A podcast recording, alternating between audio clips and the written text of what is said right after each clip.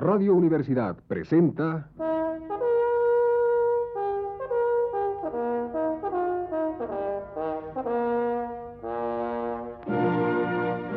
Testimonios.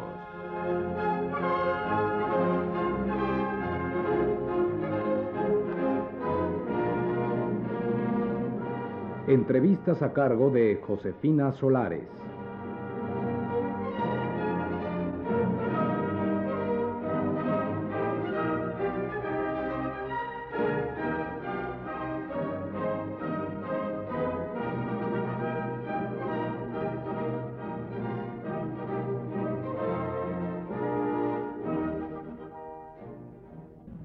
Está con nosotros el escritor Luis Espota, autor del libro La Plaza de reciente publicación. Señor Espota, ¿considera, como tanto se ha dicho, que la novela periodística sea el género que tiende a predominar dentro de la literatura? Eh, yo creo que sí. Y yo creo que sí porque, a fin de cuentas, periodismo y novela, aunque en diferentes niveles vienen siendo la misma cosa. La novela es la narración de hechos que le interesan a terceros, casi siempre de hechos que la realidad copia a la ficción o viceversa. El periodismo es la relación o la narración de hechos que le ocurrieron a un tercero y que le va a interesar a otros muchos terceros. Por eso cuando se piensa o cuando se dice que la novela está en crisis, y eso parece que es cíclico, se viene diciendo desde hace, creo que desde el día que nació la novela ya nació en crisis, eh, yo siempre pongo un razonamiento. La novela no estará en crisis, la novela siempre será leída en tanto que haya una persona a quien le interese saber lo que a otra persona, en la realidad o en la ficción, le ha ocurrido. Pienso que la gran novela de nuestro tiempo, y si me, mucho me apura, la gran novela de todos los tiempos ha sido una novela principalmente, fundamentalmente, novela periodística. Balzac hizo gran periodismo, tan gran periodismo que hizo novela.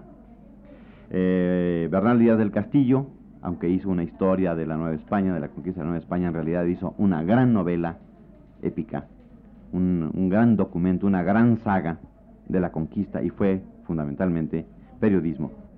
Remitiéndonos a tiempos más modernos, la última de las grandes novelas que ha leído el mundo a sangre fría es de Truman Capote, un gran documento periodístico. La diferencia entre hacer puramente periodismo en forma de libro, como muchos lo hicimos o como lo seguimos haciendo, y hacer literatura con rango de novela, eh, está, creo yo, en el talento de quien maneja los materiales. Señor Espota, ¿y cuáles cree usted que serían las limitaciones de la novela periodística? Yo no le veo que pueda tener novelas, la novela periodística alguna limitación. La única no, limitación que la novela sea periodística, sea puramente imaginativa, o sea, sin ningún contacto con ninguna realidad, ningún hecho, es el talento, como le dije en la pregunta anterior, de quien maneja los materiales que componen la novela. Eh, claro, un gran tema, o sea, un tema fuerte, un tema de gran interés, puede resultar altamente peligroso en manos de un autor, de un escritor, sin capacidad de narración, sin capacidad técnica o sin capacidad novelística. Porque podría ocurrir lo que le ocurre a los toreros. Para un torero es malo que le salga un toro malo, un toro manso, pero es mucho peor que le salga un toro bueno porque un toro bueno normalmente descubre los defectos y la mala calidad de un torero malo. Yo no la veo, repito, que la, litera, que la novela periodística pueda tener limitación, como no la puede tener la novela no periodística. Es simplemente cuestión de enfoque. La limitación podría ser, en último análisis, el que el autor no pudiera aprovechar en plenitud o en profundidad o en extensión el tema real, el tema, entre comillas, periodístico, sobre el cual está trabajando. Esa es, si acaso, la limitación, pero no es limitación provocada por el tema, sino por la incapacidad profesional del autor. Señor Espota, ¿y cuál es la intención fundamental de su última novela, La Plaza? Mi última novela, La Plaza, tiene solamente una intención fundamental, que es la misma que anima a todas las novelas que he escrito. Ser un testimonio de mi tiempo, de este tiempo en el cual ya no podemos nada más ser espectadores, sino que por desgracia o por fortuna somos personajes.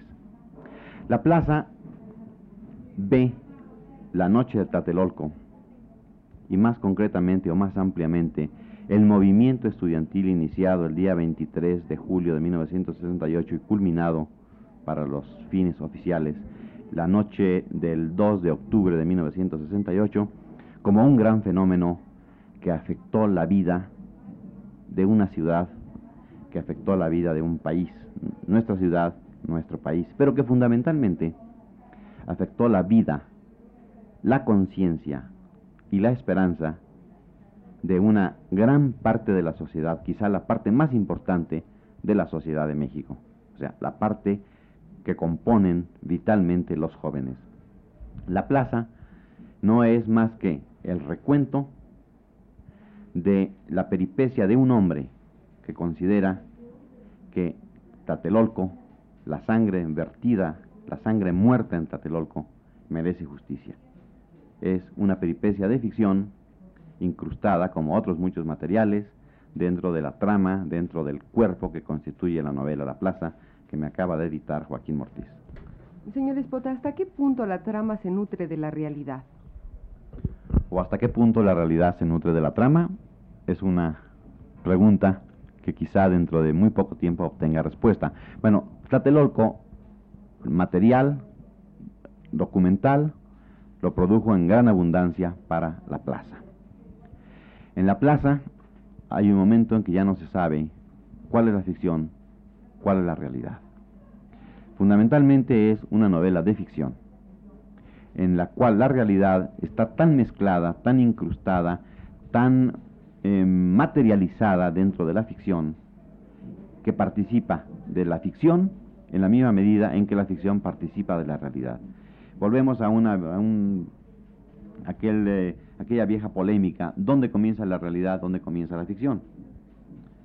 Si usted cierra los ojos y quiere pensar que no ha ocurrido el movimiento estudiantil, que no ocurrió Tlatelolco, está usted en su derecho, porque fue una fue political fiction.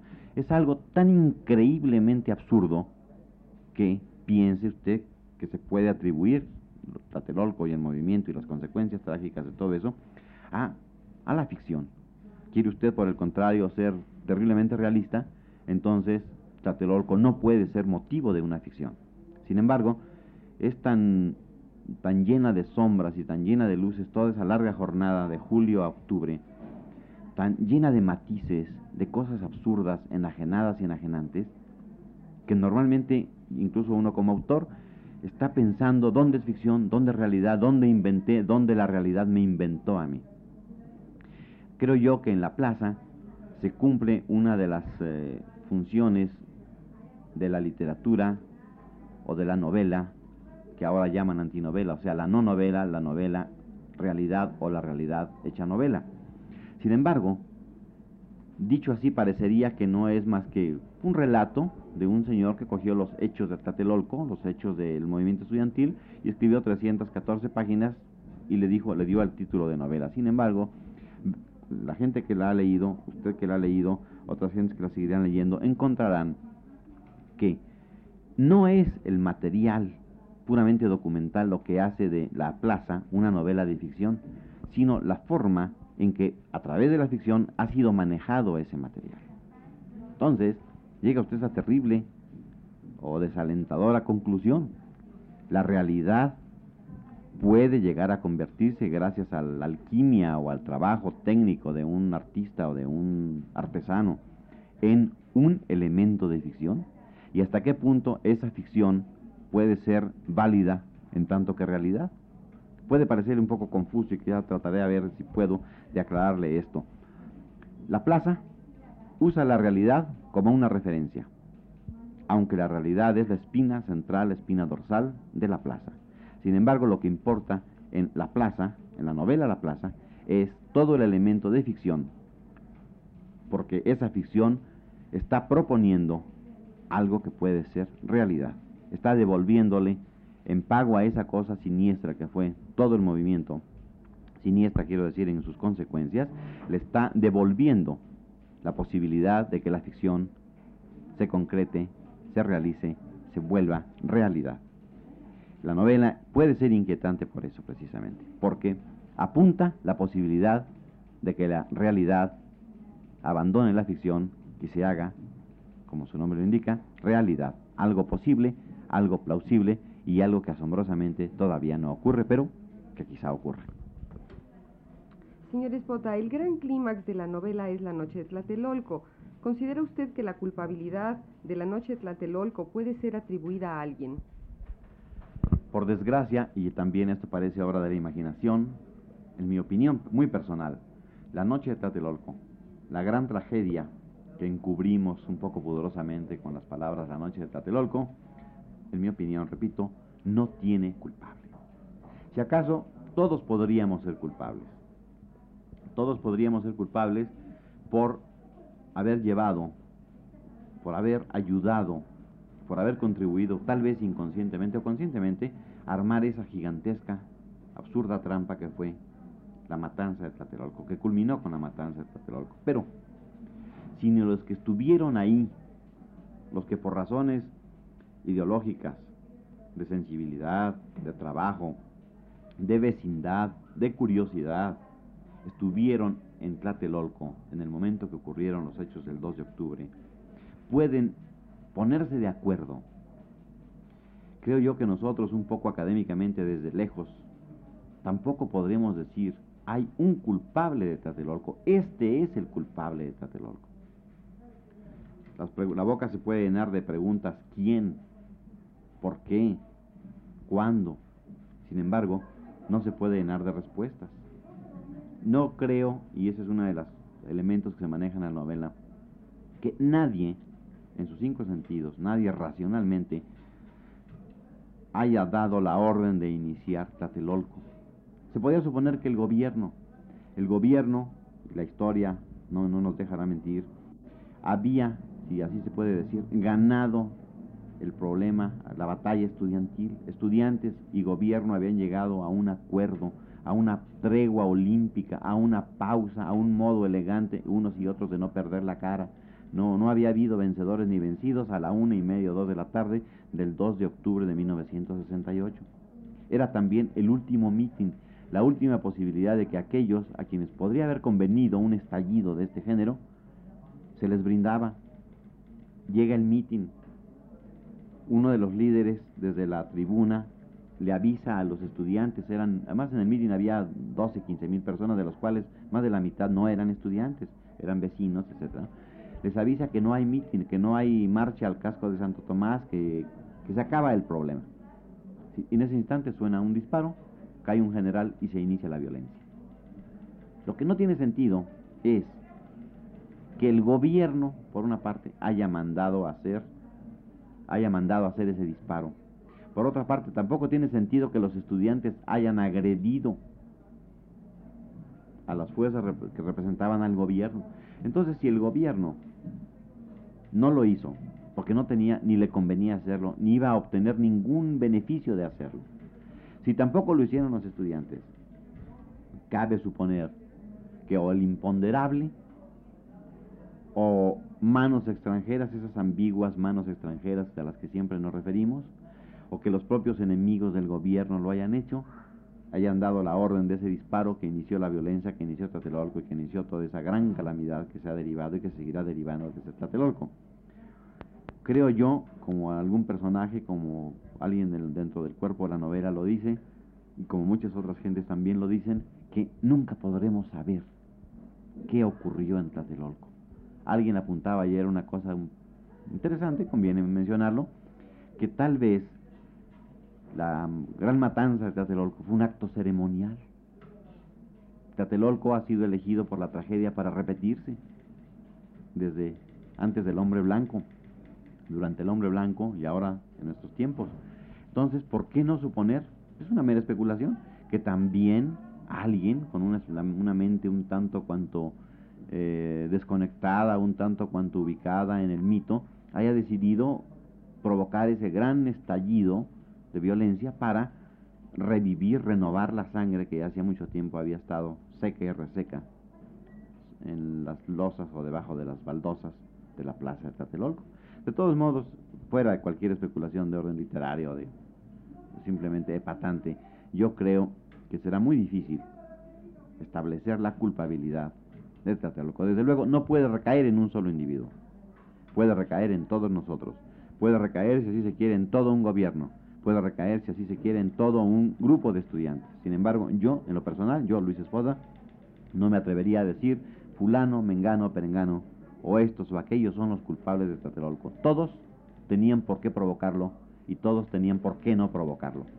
El hecho irrebatible es que ocurrió en Tlatelolco, se vertió la sangre y quedó una gran cicatriz, una gran herida abierta no sé por cuánto tiempo en la memoria de México y sobre todo de los muchachos mexicanos, esos chicos que a pesar de todo todavía le preguntan a uno si es que no, se han, no han entrado todavía al establecimiento, ¿por qué se les está olvidando Tlatelolco?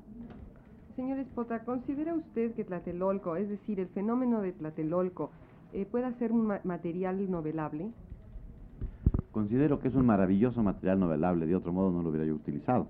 Eh, fenómenos como Tlatelolco, fenómenos de gran repercusión nacional, internacional, que afectan moral y socialmente a un grupo de gentes, a un país, son siempre mm, veneros extraordinarios, vetas extraordinarias de explotación.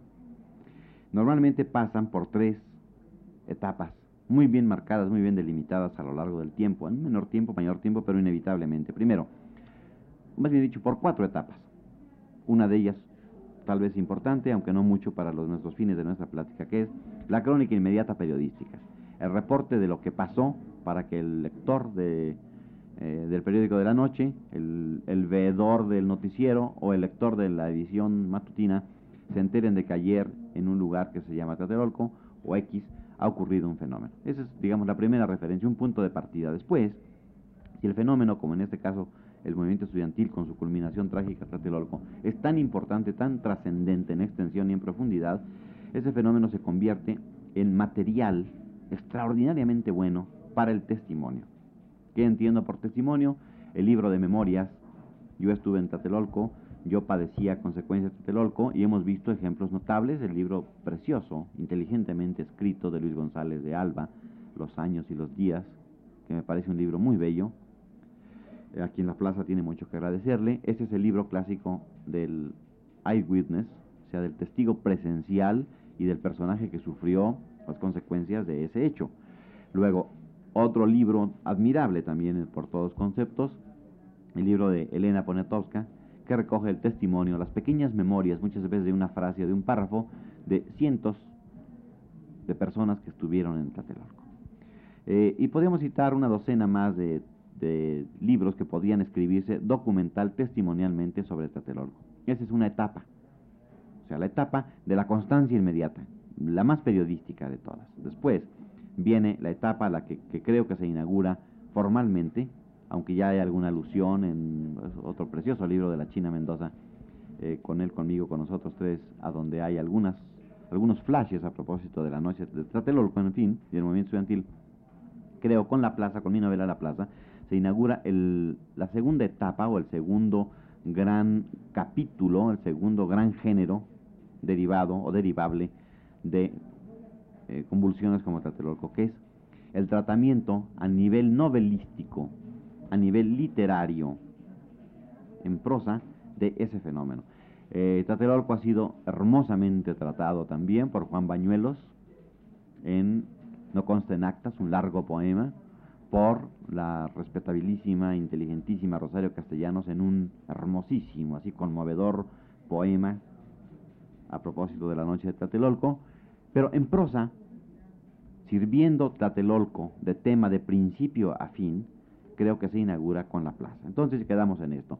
Tlatelolco y todo fenómeno de ese género produce una etapa documental, testimonial, libros de memorias, libros de reportajes, eh, el hombre que quiere decir su verdad de testigo presencial. Segunda etapa, la creación literaria en torno al fenómeno, que se inicia en este caso concreto con, en prosa con la plaza. Seguramente puedo garantizarle que en los próximos meses, tal vez en los próximos dos años, salgan tres, cuatro, cinco novelas de Tlatelolco. Y qué bueno, porque lo que uno no ve, lo ve el otro. Después, agotado o por lo menos eh, paliado el, furor que puede causar novelísticamente el, el tema, ese tema es después tomado ya a otro nivel, quizá más trascendente o más permanente, que es el nivel del ensayo y el nivel de la historia. Entonces en el tiempo y en el espacio un mismo hecho es visto por el que lo vivió, por el que lo recreó y por el que lo analizó. Creo yo que la etapa del Tlatelolco se está cumpliendo, el ciclo se está cumpliendo fielmente. A los cuatro años, en los cuales los primeros cuatro años han salido testimonios, memorias, documentos, comienza a salir la literatura en prosa, la ficción o la no ficción de Tlatelolco. Le seguirá, estoy segurísimo, el historiador, el ensayista, el que quizá con otra, ha puesto ya a mayor distancia, estableciendo entre él y el hecho una distancia crítica, apoyándose en el testimonio y en la novela y sobre todo en el tiempo, podrá dar la gran respuesta, si es que la hay, al gran fenómeno que fue la noche de Tlatelolco y que en la plaza, como le digo, quizá inicia su carrera dentro de las letras de ficción. Señor Spoti, díganos por último, ¿usted calificaría a La Plaza como una novela meramente política? Considero que La Plaza es una novela en la que participan la política, la sociología y todo aquello que el lector de novelas, es el suspenso, la proyección hacia el futuro y todo aquello que el lector de novelas quiere y busca encontrar en ellas. Es una novela que se puede leer y creo que es uno de sus méritos a diferentes niveles, al nivel de, de fenómeno humano, al nivel de fenómeno político. Y muchas gracias por la oportunidad de haber, que ustedes me han dado, de poder conversar sobre la plaza a través del radio. Muchas gracias a usted. Esta noche estuvo con nosotros el escritor Luis Espota. Radio Universidad presentó